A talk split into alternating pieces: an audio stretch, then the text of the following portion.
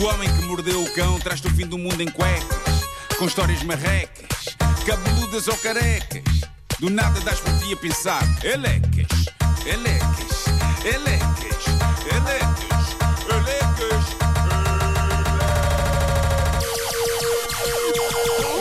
O homem que mordeu o cão traz-te o fim do mundo em cuecas. Título deste episódio: Que segredos pode ter uma bizarma de um bicho largado num quintal? Bom, existe um podcast australiano chamado Everybody Has a Secret, cujo nome explica exatamente o conceito. Toda a gente tem um segredo. Basicamente, eles recebem histórias de ouvintes que mantêm o anonimato e que usam o podcast para tentar aliviar o peso que é carregar um segredo tramado. No entanto, nada os preparou para o segredo que uma ouvinte de 27 anos lhes enviou recentemente. Oh, não, então, desculpa, então, os, os segredos costumam ter coisinhas light, não é? Sim. Imagina, o meu marido não O sabe. conceito é giro, é um Sim. conceito giro para o meu marido não sabe, mas eu sou o presidente do clube de fãs das Spice Girls. por exemplo. Mas, Esse mas tipo não coisa, deixa sim, de ser sim, arriscado, porque a pessoa que está a contar, inevitavelmente, dá pormenores. Imagina que a pessoa envolvida na história Pois é, está a pá. ouvir. Não, calma, Sim. que isto está a bater certo. Isto é o Não jornal. É perigoso ainda assim. É tramado, é. Eh, mas isto é, isto é muito. hum, epá, é muito inquietante, é muito estranho. A mensagem que esta ouvinte de 27 anos lhes enviou começava com: Toda a gente acha que estou noiva de um homem com quem na verdade só estive uma vez na vida.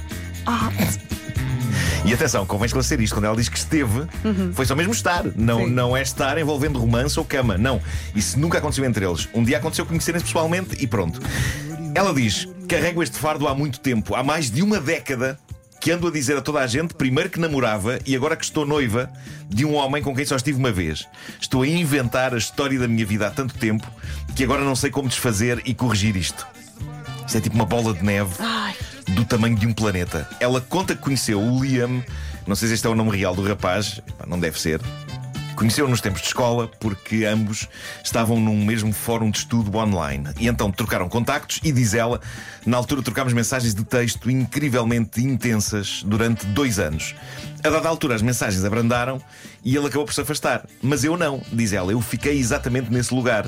Excitada pela existência dele, apaixonada por ele e pela ideia de que um dia conseguiremos ficar juntos. Onde é que isto tudo deu para o torto? Ela diz que no tempo em que ainda trocava mensagens com ele, mas eram só amigos, uma amiga dela disse-lhe que um rapaz lhe tinha perguntado à amiga se ela, a amiga, queria namorar com ele. E aí, esta jovem entrou em pânico, sentiu a chamada pressão dos pares, porque estava, ela estava a sentir que toda a gente estava a encontrar o amor com alguém menos ela. Que só tinha esta amizade online. E diz ela, conduzida pelo desespero, disse à minha, à minha amiga que o Liam era meu namorado. Desde esse dia, há mais de 10 anos que mantenho essa mentira. Isto lembra aquela história que contámos aqui há muito tempo do tipo que decidiu fazer uma brincadeira com a família da, namo- da namorada e fingir num almoço que não sabia o que eram batatas. Sim, disso? sim, sim, sim. E depois ele não conseguiu desmontar, porque demorou tanto tempo com a história que teve que se agarrar a ela. Porque depois já era estranho dizer malta, eu sempre soube o que eram batatas. Sim, sim. Ah, para para todos os efeitos, chegou como o tipo que nunca comera ou ouvira uma batata na vida dele até um determinado almoço.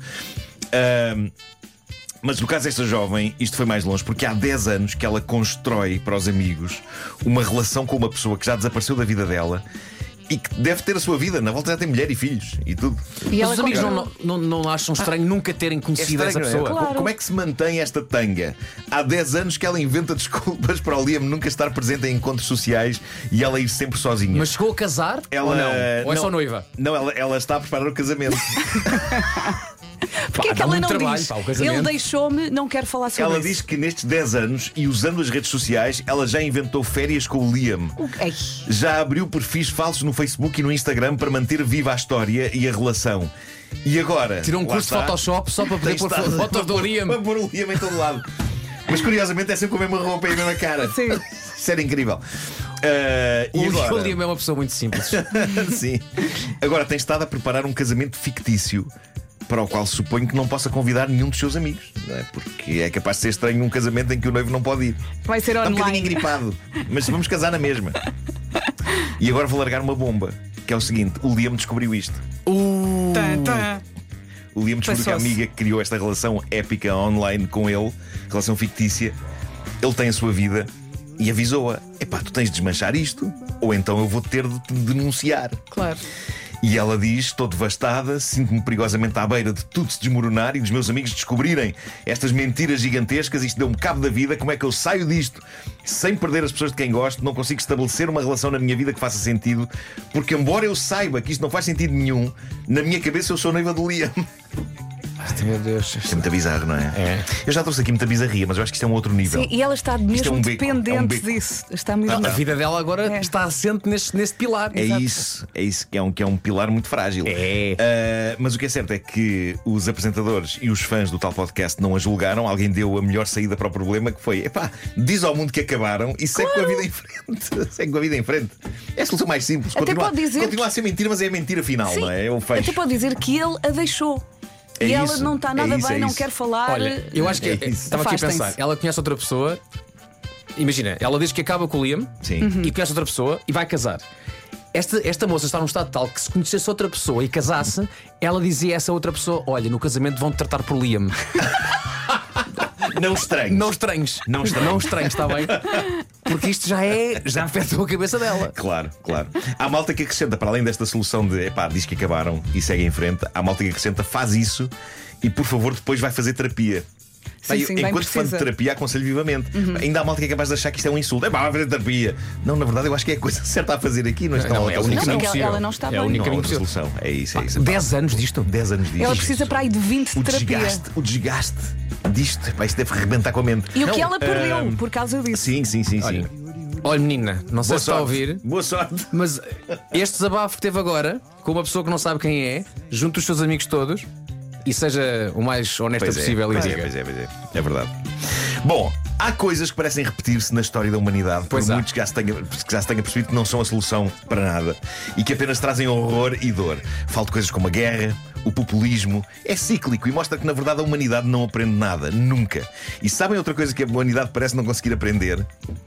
Que dinossauros que uma pessoa encomenda na internet são capazes de ser maiores do que parecem na fotografia. Ui, ui, ui. Conta, conta. Ao longo da história desta rubrica, nós já, já tivemos dois casos, pelo menos assim. Eu lembro-me desta de um onda. que ficava- estava no jardim. Sim, sim, sim, sim. Era um Eh, insuflável. Era. Houve um senhor, aliás, três contando com esse. Porque houve um senhor que ia provocando o seu próprio divórcio porque queria encomendar uma figurinha de dinossauro que afinal era gigante. Sim. Uh, depois houve um- uma pessoa que pediu um insuflável e afinal também era gigantesco. Sim. E houve uma que era um Grinch gigantesco também. não era um Exatamente. dinossauro, era um sim, Grinch. exatamente. Depois houve uma miúda que pediu um ornamento de árvore de Natal que chegou enganada e afinal era um T-Rex que ela pôs no cimo da árvore de Natal. Exatamente. Pá, Olha, e eh, por causa dessa miúda, eu pus um T-Rex também na minha árvore de Natal e o Fica meu filho bonito. adorou. Agora, esta história de hoje bate as anteriores. André Bisson é um pai querido. É de Guernsey. Para quem não sabe, é uma ilha no Canal da Mancha. E ele gosta de fazer as vontades ao seu filho Theo, de 4 anos. E o Theo, como todas as crianças e alguns adultos como eu, ama dinossauros. E eu já vos disse isto. Eu vejo muita gente dizer: Ah, os filmes do Parque Jurássico, alguns são bons, outros são maus. Não, não, são todos bons. Até os maus. Porquê? Tem dinossauros. Metam dinossauros em obras de ficção e eu estou lá. Eu não vejo novelas há anos, mas de repente a SIC ou a TVI metessem dinossauros em novelas, eu papava aquilo tudo. Até gravavas Se o genérico. Se esta nova novela Cacau se chamasse Cacausauro, eu estava lá. Bravo. Tu achas que têm bons filmes, mas que não têm dinossauros? Metam. Faltam- A sério? Metam dinossauros Tudo bons rapazes. com dinossauros. A sério? E tudo o vento levou. Tudo, metam dinossauros no tudo vento levou. Coavadis. Metam dinossauros. Titanic. Metam um dinossauro no Onde? barco. Onde é que metem um dinossauro no Titanic? O, o barco choca contra um dinossauro. Em vez de ser contra um iceberg. Ou contra um iceberg que tem um E dinossauro o que é que estava a fazer um dinossauro? Estava conservado no iceberg. Pronto, o barco bate, Sim. Vamos todos parte imaginar dino- isso. parte o iceberg e sai de lá um dinossauro. Como se não bastasse vivo, Ah, porque o gelo conservou. ah, o gelo conservou. Está bem. E o dinossauro sabe nadar? E o barco vai ao fundo e, e como se não bastasse, o dinossauro come algumas pessoas. Ah, está giro. como se fossem as pips. Bom, ah, o que é que aconteceu? O pequeno Theo vira-se um dia para o pai e diz: Pai, eh, eu quero o maior dinossauro carnívoro que já se viu. E o que é que ele fez, o André? Mergulhou nos confins da internet e descobre então uma estátua bastante realista de um dinossauro à venda por mil libras. Tinha estado num parque temático, o parque estava a querer renovar a decoração, pôs umas estátuas à venda, uma delas, este dinossauro.